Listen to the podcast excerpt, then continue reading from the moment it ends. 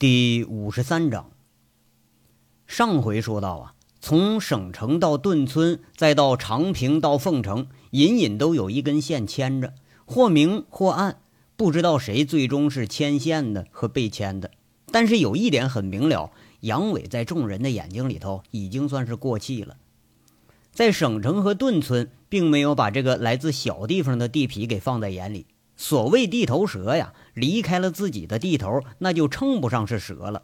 称不上是蛇，当然也就不具备威胁。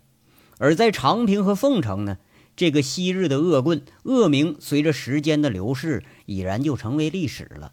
而且呀，也不再属于任何一个势力范围。陈明凯是一心发财，也许想不起来这个曾经的便宜兄弟。朱前锦呢，一心要垄断出境的运煤。对于这个跳出凤城的人，根本就没有在意过。毕竟啊，现在当务之急是解决惠阳的问题。这个煤厂就像蝎子一样钉在了长平向南出省的运煤路上，每年截留了大量的现金，这才是心腹大患。在他的眼睛里头，杨伟这朵昔日黄花远不如现在的王大炮、光头骡子，他是更有威胁。这群人呐，那混混一笑聚起来。连手底下的悍将赵三刀，他都惹不起人家。你呀，在算计别人的时候，也许别人也在算计着你。这个世界，他为了利益，为了钱，从来就不缺少算计。看得见的危险呢，他不可怕；看不见的危险才可怕。这些人，包括自为聪明和自以为得逞的，和自以为不聪明，也许都对自己所处的这个危险是浑然不觉。省城的长治路口，晚上十点一刻，三个小时前从这里开走的白色宝来又返回来了。车上下来了一脸疲惫的杨伟，招手再见之后，那只出墙的红杏就急急忙忙驾着车走了。远远看着车走的没影了，杨伟才开始往招待所里头走。手机掏出来一开机，叮叮咚咚，一会儿来了十几条短信，一看呢，差不多全都是周玉慧的。大致的意思也都差不多，找不着人，打不通电话，这就着急了呗，上火了呗。一边走一边看的杨伟，脑子里却还是满是那种香艳的镜头，依然是那样坚挺而饱满的酥胸，依然是那样修长而白皙的长腿。不一样的，只是满头的香水，让杨伟更加意乱情迷。更不一样的是，季美凤如饥似渴的索求，让杨伟也有点是力不从心了。三个小时里头就没歇着，仿佛是怕杨伟一去再不复返似的。季美凤这次很主动、很淫荡的把以前曾经不敢尝试的动作都给来了一遍，直到说杨伟感觉到一股暖流全都喷在小肚子上，直到杨伟感觉怀里的季美凤仿佛痉挛一般的抽搐。这两个人间的爱抚才渐渐的安静下来。杨伟有的时候啊，很理解不了自己这种性冲动。来的时候吧，是排山倒海，累得死去活来的，都只为了那片刻的爽到极致。爽后那一刹那，大汗淋漓，筋疲力尽，气喘吁吁，这些所谓的感觉他就来了。那有时候呢，是为了爽而再爽。有的时候就是为了对方的爽，自己吧不得不爽。一句话呀，没得做的时候吧是日想夜想，哎，你真要做开了，又觉着没什么意思，还不如说揽着一个美人啊，说点情话，它有味道。这次呢，也多少有了点味道。季美凤在啪啪啪那时候吧，她向来都是咬着嘴唇的，哎，再爽的时候，她也就是闭着眼睛。不管多爽，他都是一声不吭。看他那表情，还以为是受罪呢。这次吧，多多少少有点例外了。季美凤的呻吟却是很爽的那种。完事儿之后，却是趴在了杨伟身上，他不肯下来，像只乖乖的小猫一般，把头伏在杨伟的胸前，仿佛是要紧紧抓住这片刻的温存。姐，你这怎么了？你你不是想把我一夜就给榨干吧？杨伟亚笑着。好像季美凤从来就没有这么温柔、这么主动过。我有点离不开你了，杨伟。季美凤讪讪的说着，就好像小女生一样的害羞，头啊埋在了杨伟的颈后。一句话逗得杨伟呵呵直笑。你不许笑话我，我没笑话你，其实啊，我也有点离不开你了。你就会骗人。再过几年，我老了、丑了，你是不是都不会来见我了？你娶了老婆，有了自己的家，是不是就不会来看我了？季美凤有点幽怨，美目间的顾盼和留恋，就杨伟这么迟钝的人，他都能看得出来。刚刚离婚的时候啊，杨伟甚至在床地的时候，有时候就误把季美凤当成韩雪，而现在呢，有时候又恍惚间把季美凤给当成了老婆。看着季美凤，杨伟忍不住又要啃上一口，就像啃西瓜那样，张着大嘴那种胡吻。哎，怎么会呀，姐？娶了老婆，他也不影响出轨呀。杨伟这流氓话是一套一套的，不过这句话好像他也是心里话。和季美凤这不清不白的关系，那维系的比老婆还要紧密，实在是有点不好取舍。季美凤在那说了：“哼，男人脱了衣服说的话，全都是谎话。”杨伟在那笑着说：“嘿，你看，就穿上衣服，那也不见得他能有几句真话呀。”你不许笑。季美凤莫名的严肃起来了，严肃完了又觉得很滑稽，自己先咯咯笑上了。滚作一团的两个人，季美凤这次可是占据着主动的位置。不大一会儿，又把杨伟给按在身底下，仿佛是有话要说似的，轻轻的凑在耳边问着：“杨伟，你到底喜欢过我没有？”“喜欢。”杨伟一把把季美凤给抬起来，盯着她，斩钉截铁的说着。滚这么长时间了，那不喜欢也喜欢了。你要是愿意离婚，跟我回乡下呀，我也不介意娶你当老婆。不过意外的是啊，这句话是半开玩笑半正色的话，却一下子让季美凤泄了气似的，她蔫了，讪讪的从杨伟身上下来，把头埋在了杨伟的胸前，隔了一大会儿才说：“杨伟，我做不了你老婆，你要当丈夫的话，也不会是个好丈夫。”我想了很久了，很想终止我们之间的关系，可是我就是忍不住要想你，我都不知道该怎么办。是不知道该怎么办吗？在快感和负罪感之间的煎熬和徘徊，怕是连杨伟也不知道该怎么办。姐啊，这都怨我，要不是那天喝多了在你家里啊，哎，也许就没有今天这事儿了。我一直觉着吧。平生最对不起的人就是你，杨伟也是颇有风度的主动认错了。要说呀，两年多前俩人的关系是从偶然开始的，是从自己使坏开始的。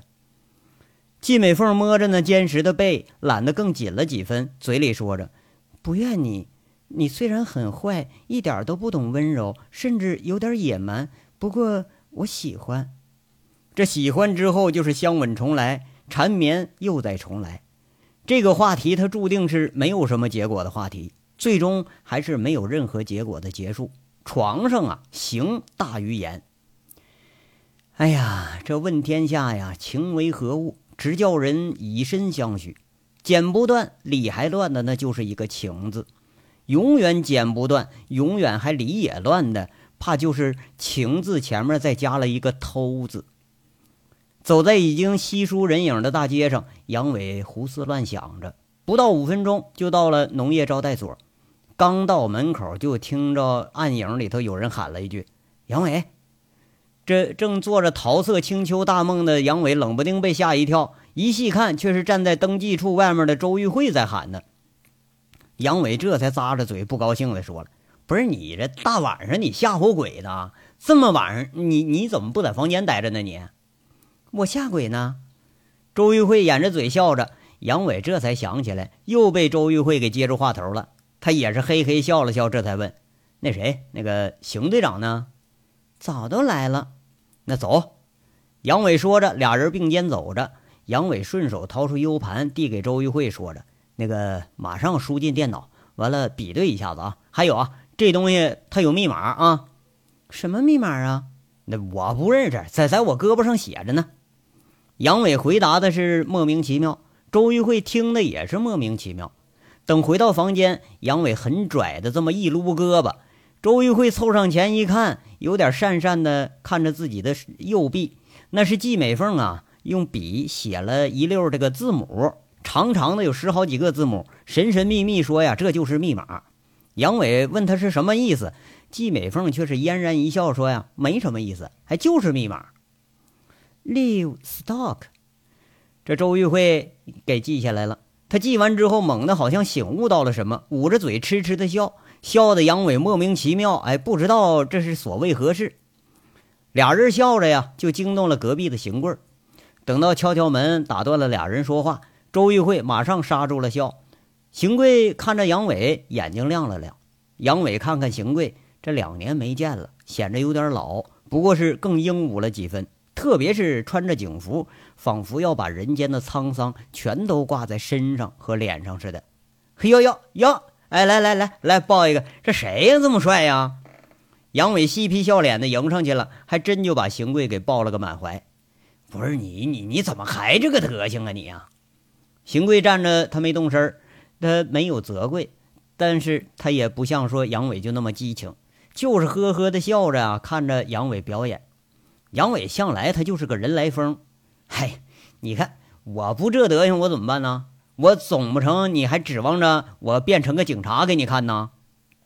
杨伟呵呵的笑着，忙着就拉着邢贵到自己的房间，走的时候还不忘看了一直笑意挂在脸上的周玉慧，命令似的说着：“我们哥俩聊会儿啊，去给我们俩弄瓶酒来。那个，你把那资料赶紧给我赶出来啊。”周玉慧看着杨伟那一副老大的模样，发号施令，那非常意外的还答应了一声，很友好的向邢贵示意。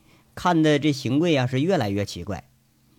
一进房间里头坐下，就奇怪似的看着杨伟问：“哟，出息了，泡上款姐了？那周玉慧在凤城那可都是个小名人啊！我说这姑娘们怎么就都瞎了眼睛了呢？不是他妈的！”啊，看上我看不上你就瞎眼睛了，是不是？我靠！杨伟倒了一杯水，重重的给顿在桌子上，打断了邢贵的话。俩人相视一愣，却是全都是哈哈大笑。扯了一会儿家常啊，问了问老五的近况，周玉慧就提着一瓶杏花村和几袋小食品进来了。杨伟倒着开喝的时候，邢贵却是一把抓住了瓶子，很正色的说着：“杨伟啊。”这酒咱慢慢喝，你把情况大致给我说一下。我现在是什么都不担心，我就担心你在这瞎胡闹啊！嗨呀，这怎么能是瞎胡闹呢？行行，来来来，我跟你说一下啊，我说出来，我能把你那个气气肺子给你气炸了。杨伟说着就坐下来了，手里头现有的资料已经是不少了，抽屉里已经放着现在的那个乱涂乱画的东西。挑了几张，几个单位写的清清楚楚，一家一家给邢贵就说出来了。这怎么发现的这个事儿？什么时间出现的？包括这个嫌疑最重的夜总会兰姐，包括帝豪，包括几家报社，详详细细给邢贵说了一遍。当然哈，隐去了若干的情节，就比如怎么整那个娱乐导报主编的。邢贵听着听着，不禁是哑然失笑，嘿嘿笑着评价了一句：“哎。”我说你小子可把我们这一套是摸了个门清啊！不当警察可是把你委屈了。既然你都挖这么清了，你还叫我来干什么呀？你看我说你是真不明白，你还是装糊涂啊？这哪儿清了？这是啊！现在只能是有了个重点怀疑对象，可是究竟是不是这个人呢？那就真是这个人，我该怎么办呢？我可是一点主意没有啊！这来头那可是一家比一家大。总不能说我再带几百号人把人店给砸了吧？杨伟在这瞪着大眼睛问着：“哎呀，你说你这两年没闲着，这理论和实践的水平你都提高不少啊你呀！”邢贵看着一脸正形的杨伟，倒是觉着更可笑了，笑着说了：“你说你干的这些事儿啊，不是我说你。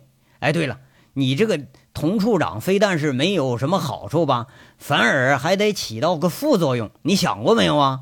就你那一套，我了解啊，无非就是个敲诈勒索啊，这些东西，就即使要给那个童处长去平反去，你觉得你那证据他有法律效力吗？啊，咱即使就退一万步讲，这谎言大家都认可他是谣言，那可是你又能怎么样啊？人家报社一句说报道失实，这就掩盖过去了。邢卫啊，我可是叫你来帮忙出主意的啊。不是让你来给我泼凉水的。你少给我敲点边鼓啊！这事儿你干不干？给句痛快话，快点的，别磨磨唧唧在那唧唧歪歪找原因啊！杨伟这就有点不高兴了。那干为什么不干呢？可是你让我干什么呀？啊，把这些造谣抓起来，那我还得得有这权利行啊！哎，就抓起来，那又能怎么地吧？那于事无补啊！我听说童处长是暗地受贿被隔离审查的，你现在弄的这简直这不南辕北辙吗？再说了，我们系统内部的事儿啊，童处长这案子，就连你的老上级他都没资格过问，那你这不难为我呢吗？邢贵说着说着就苦着脸呢，诉了一大堆苦。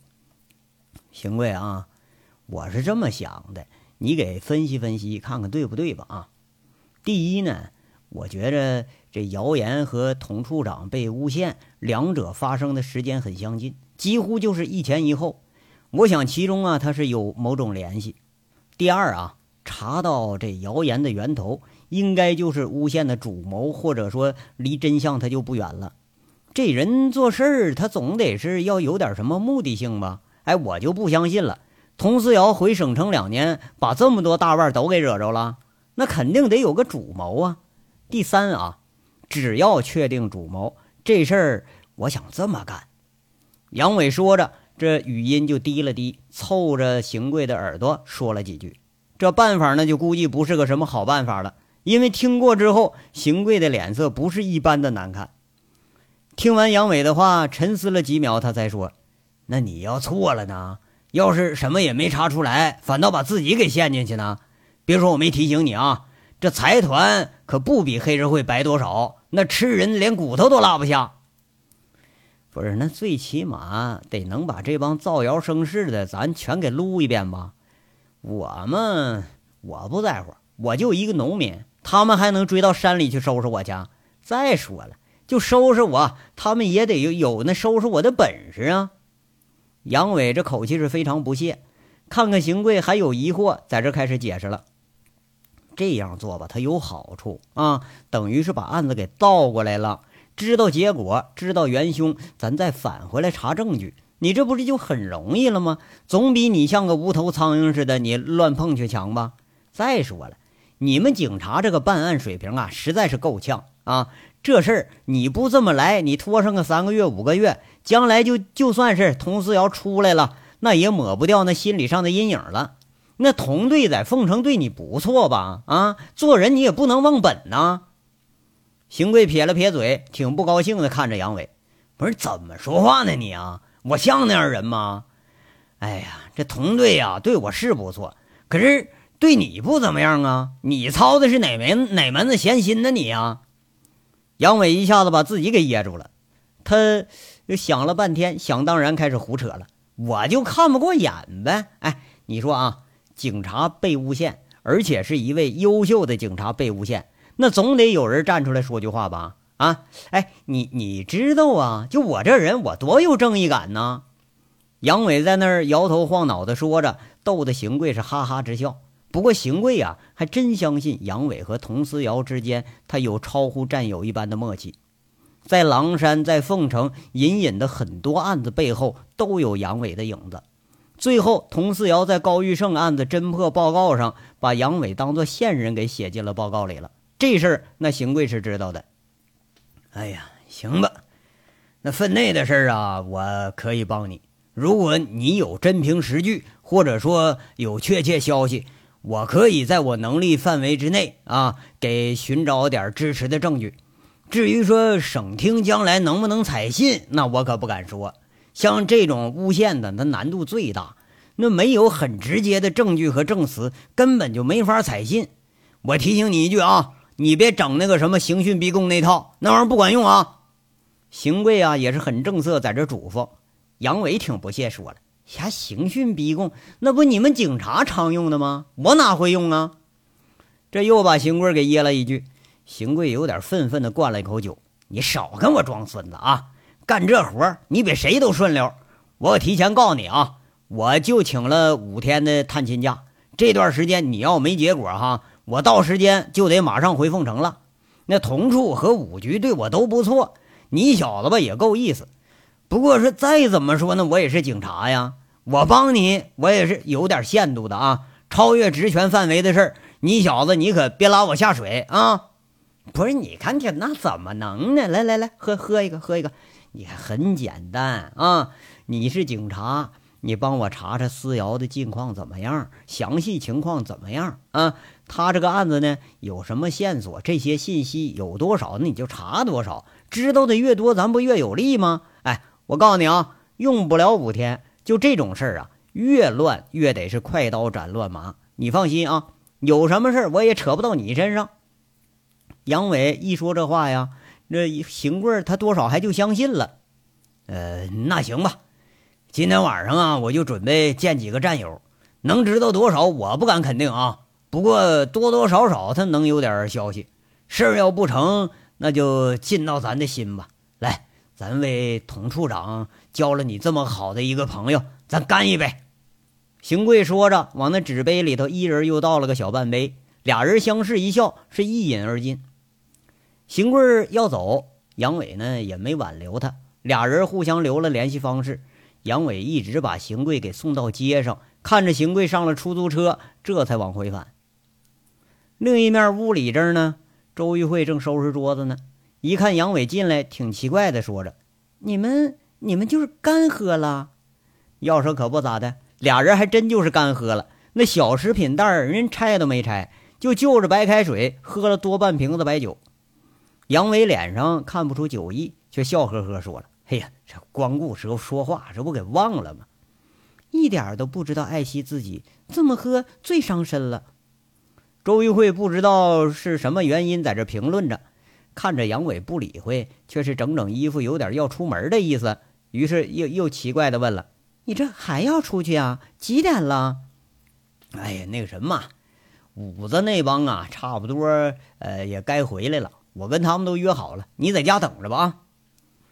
这杨伟一说完，周玉慧又是紧张的拦在了他的面前，抬着头，很蜥蜴的说一句：“那我也去吧，就剩我一个人了，我害怕。”这是女人一个最好的理由。杨伟看着周玉慧，就亚笑着：“嗨，你这也不像害怕呀。”“我我真害怕。再说，你不知道对比结果。”周玉慧侧着头，很拽的说着：“啊，那那走吧，那咱咱咱路上说。”俩人啊，奔着就下了楼。又是杨伟当着车夫上车一启动，周玉慧掏着已经准备好的笔记本，嘴里念叨着：“你带回来的交易记录，现金转账一共有一千三百二十二笔，三个月的，很详细。煤炭交易中心。”帝豪、呃，天域信托投资以及前进区区政府，一共有五十二笔交易指向同一个单位。哎，杨伟，你想知道结果吗？杨伟想了想，说了：“是艾迪尔，对不对啊？”周玉辉笑着看着驾车的杨伟，很诧异的说着：“哎呀，聪明啊！是不是没有结果你就已经猜出来了？”我呀。我中午知道这个靳聚财是通宝夜总会的后台，那时候啊就已经怀疑是他了。只有他这种涉足娱乐行业的人物，能和警察有着利益上的冲突。要不是他呀，我还真就想不出别人来。杨伟是一副胸有成竹的样子，不过一寻思吧，又有点奇怪了。不是你说这个区政府怎么和他们也有来往呢？啊，是赞助费。艾迪尔给了区政府二十万赞助，好像是帮扶贫困下岗职工的。哼，那很具有讽刺意味的是，这些钱都不够支出区政府三个月的支出招待费的。周玉慧一边说一边笑了。嘿，那官字两张口嘛，一张是胡吃海喝，一张是胡说八道嘛。哎哎，对了，那个于慧啊，还有一个最后求证的办法。你给北京的陆文清去联系一下啊，让陆文清征询一下林总，看他愿不愿意给我通话。如果说要不愿意的话，你把这个结果告诉陆文清，请这林总啊给指摘一下。呃，怎么说呢？呃，你就说啊，死也得让我们死的个明明白白，不能做糊涂鬼，不是吗？杨伟很无奈的摇摇头，这些呀，真不是自己能管得了的。无奈之后，又是一阵血笑。周玉慧应了一声，知道杨伟又在促狭，那说不定啊是要恶心林国庆一回。拨着号码，周玉慧突然想起个事儿来，笑吟吟的问杨伟：“嗯，知道了。哎，杨伟，你那密码谁给的呀？怎么的了？不对啊？那，不是不是，文件里边根本就没加密。我问你，胳膊上那字儿谁写的呀？呃，一一个朋友啊。啊，那你光让人写，你知道是什么意思吗？这这玩意儿，这玩意儿我还真不认识。哎，对了，这玩意儿啥意思啊？” Livestock，家畜的意思。如果说的直白点，就是牲口。人家是不是骂你了？不是这这个，杨伟一下子惊得大嘴他也合不上了。周玉慧笑的是乐不可支，胳膊上画着牲口当密码，明显是被人开玩笑了。而杨伟一听这个内情，他先是惊讶，然后却是很意外的跟着也呵呵笑起来了。你说他妈的，哎。相好的说咱是牲口，那咱就当表扬了呗。杨伟心里头暗自在这美着，一下子想起季美凤在写这行字母的时候那种捉瞎的表情，那怕是故意跟自己这开了个玩笑。你要说这有啥呀？男人嘛，那脱光了哪个他不像牲口啊？一路上说说笑笑，等到了贼六五子一伙驻地的时候，这帮货呀还没回来呢。而周玉慧看样已经和陆文清联系上了，通话通了半天，周玉慧又发了个信息。过一会儿，这电话就打回来了。杨伟是等着接电话，却见周玉慧嗯嗯说了几句，把电话就给挂了。嗯，怎么样啊？杨伟坐在车上，一副不动声色的表情，说话时候连头都没动。周玉慧翻了翻手机，递到杨伟面前：“你自己看吧。”一个偌大的手机屏是周玉慧很喜欢的那种黑莓机型，上面写了一行字：“兄弟，多一事不如少一事，进聚财不是你我能动得了的。”显示的手机号码正是杨伟很熟悉的那个手机号，是林国庆的。杨伟浅笑着把周玉慧的手机给拨过一边，说一句：“这老林还算有点良心哈，还知道劝劝我。”周玉慧一听杨伟说话很平静，很诧异的问：“你不怨恨他呀？”“哎呀，怨恨啥呀？他帮过我，也没害过我，而且呀，关键时候这还提醒我，我凭什么恨他呀？他也许呢是听到了什么风声了，哈，要保着自己。那对于大多数人呐，能做到这一步就已经很不错了。”杨伟在这说着，周玉慧静静的听着，这话里头。不无寂寞的味道。杨伟，能和你成为朋友是你朋友的荣幸。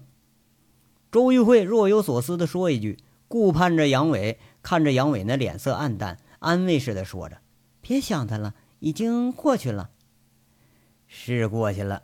哎呀，就即使我不怪他呀，他也没脸再见我了。寂寞的杨伟说了一句寂寞的话，脸上更加是落寂了几分。这章到这儿就说完了，下章稍后接着说。感谢大家的收听。